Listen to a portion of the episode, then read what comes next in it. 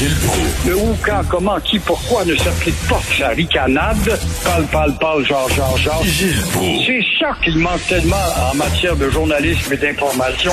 Voici le commentaire de Gilles Proulx. Gilles, vous avez été euh, vacciné. Si on vous avait dit, euh, Gilles, tu vas recevoir l'AstraZeneca, est-ce que vous auriez dit non? Ben, j'ai l'impression que j'aurais été emporté par le courant parce que là, écoute, on a peur, on a une peur bleue pour euh, l'AstraZeneca. On n'a pas besoin d'un sondage. Le sondage le dit ce matin, mais les conversations, tu as bien raison. Moi-même, avec mon entourage, c'est bien limité. Tu vas me dire, c'est pas scientifique, mais c'est quand même symptomatique. Les conversations, en tout cas, euh, euh, font qu'on a une peur bleue de ce vaccin-là. Pourquoi est-ce qu'on prendrait ce risque, disent-ils, l'AstraZeneca? Alors, ça nous fait conclure que le gouvernement va avoir bien de la difficulté à atteindre justement sa vaccination totale dont l'objectif est prévu à 100% pour la fête nationale. Et euh, moi, ce qui euh, me rassure pas, c'est de voir que des 55 ans et plus qui, eux, sont invités à, à le subir, ben, il y en a beaucoup là-dedans. J'ai, écoute, j'ai 55, j'ai 58. Je n'irai pas, je ne fais pas confiance en ce vaccin. Il s'appuie sur le fait qu'il y a six pays dans le monde là, qui quand même le mettent au bas ou presque. Alors, je me demande si euh, justement la compagnie de ce vaccin-là a des inscriptions à la bourse, mais la valeur boursière doit être mauditement secouée ce matin. Oui, moi, quand je suis allé euh, me faire euh, vacciner, j'attendais là, à l'entrée, euh, puis il y a des gens, malgré mon masque, qui m'ont reconnu et tout le monde venait me voir en disant, savez-vous quel vaccin on va recevoir? Vraiment, les gens étaient inquiets et voulaient le Pfizer ou le Moderna, mais pas l'AstraZeneca. Exactement. Ça, ça va être en tout cas généralisé. Le ministre a eu beau dire, moi, j'ai pas peur, puis je l'ai reçu, puis le message passe pas parce que le rayonnement est international. Là. Et Gilles, la loi 101, on va en parler beaucoup. Là. On, voit que le devoir, chaque jour aujourd'hui, euh, cette semaine, il y a des textes sur la défense de la loi. Et moi, je disais tantôt euh, d'entrée de jeu, en début d'émission, je me disais, je disais, la meilleure façon de, protéger le français, c'est de devenir un pays. Parce que sinon, tout le reste, ça va être du bagassage. On va essayer de, de combler un trou, là, de remplir le trou. Le panier percé, mais dans, au sein du Canada, je vois pas comment on va pouvoir défendre correctement notre langue. Tu as tout à fait euh, raison, évidemment, parce qu'il y aura toujours la pression des neuf provinces et ce sont des rednecks. C'est un pays raciste, le Canada, là. Faut quand même pas se le cacher. On peut énumérer depuis le début de la Confédération euh, moult références insultantes, inacceptables, qui sont acceptées par un peuple qui a été, en tout cas, mentalement écrasé, physiquement pendant le régime français, mentalement depuis le régime britannique. Et là, Jolin Barrette, un gars courageux, il va arriver, en tout cas, sous peu, sous peu. On parle d'une résurrection de la loi 101. Est-ce que ça va être le jour de la résurrection? C'est dimanche. C'est quand même proche, je pense pas. Le devoir fait bien de s'attarder là-dessus mmh. quotidiennement avec un aspect et un autre de la vie française au Québec. Mais la réforme de la loi 101, euh, c'est à se demander vraiment s'il n'est pas trop tard.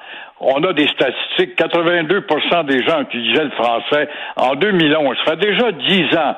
Et cette langue-là, statistiquement parlant, va descendre à 75% en 2036 à cause, à cause d'une immigration qui anglicise plus que le WASP. Le WASP est anglais colonial, là. Enfin, il y a certains là-dedans qui sont assez instruits pour comprendre que ça a une valeur culturelle d'avoir deux langues, mais l'immigration étant une immigration de gens qui ont quitté la misère et n'ayant comme outil que l'anglais pour véhiculer, n'aide pas la cause du petit Québec et c'est là l'attraction mondiale de cette langue. Même si le français a progressé partout dans le monde, sauf en Amérique, euh, la France là-dedans, elle n'est plus un leader. La France est un pays de lâcheté, un pays friand d'anglicisation. L'espoir, c'est sûrement le président qu'ils ont là, et puis euh, Macron, puis là, euh, mercredi ou vide mercredi, je sais plus lequel qui veut revenir, là. C'est incroyable. La francophonie là-dedans, c'est une officine de gaspillage à lever des toasts à la santé d'un prisonnier en tôle quelque part, mais de ne jamais enjoindre les 46 pays à faire en sorte de passer d'une loi 101 dans chacun de vos pays.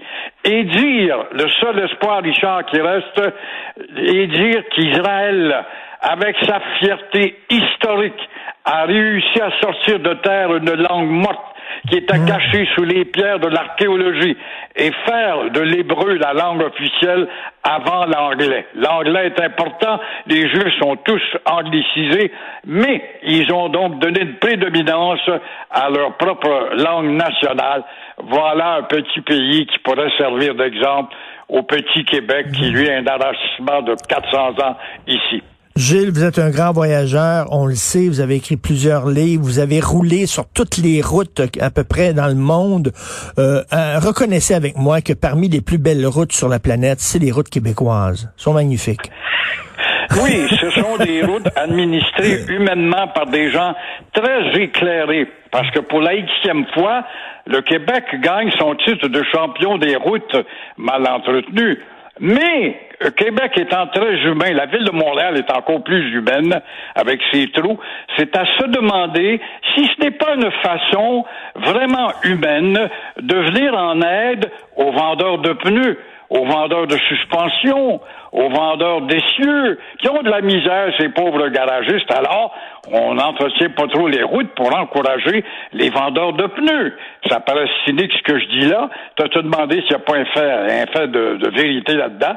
C'est peut-être vrai aussi. La CAQ se vante ce matin, et avec raison, qu'elle a mis plus d'argent que le Parti libéral et le Parti péquiste qui ont négligé les routes. C'est vrai, mais euh, je pense que les constructeurs d'automobiles, comme Georges Gini le dit très bien, de l'APA, l'Association protectrice d'automobilistes, il a sorti une belle image qui est très juste d'ailleurs.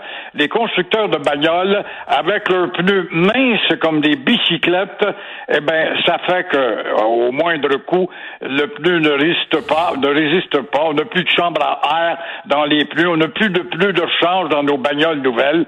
Alors, en attendant, eh ben, ça coûte un milliard 400 millions aux Québécois.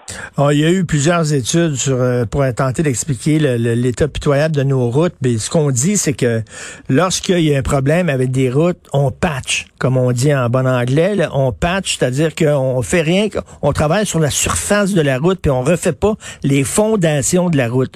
Donc, euh, on met on met un petit peu d'asphalte comme ça sur la surface pour euh, bloquer les cracks. Puis là, on pense que la route est correcte, puis finalement, deux mois après, est aussi est pire qu'elle était. On ne donne jamais de réponse. Comment se fait-il que lorsqu'on rentre en Ontario, les routes sont moins trouées? Comment se fait-il quand on rentre dans l'État de New York? Oh, ils vont dire oui, oui, mais c'est un autre euh, climat. Pas du tout. Ils ont des montagnes dans l'État de New York, puis il fait aussi froid qu'ici, là. Quand tu vas à Plattsburgh, puis vers le, le fin fond du lac Champlain, t'es en pays, en pays aussi froid que le Québec.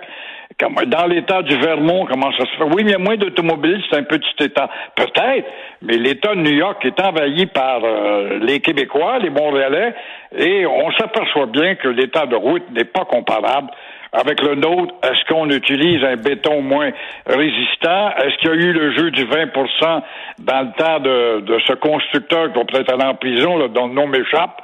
Euh, euh, puis on donne 20% mais on donne 20% de moins dans la qualité de mmh, l'asphalte. Mmh.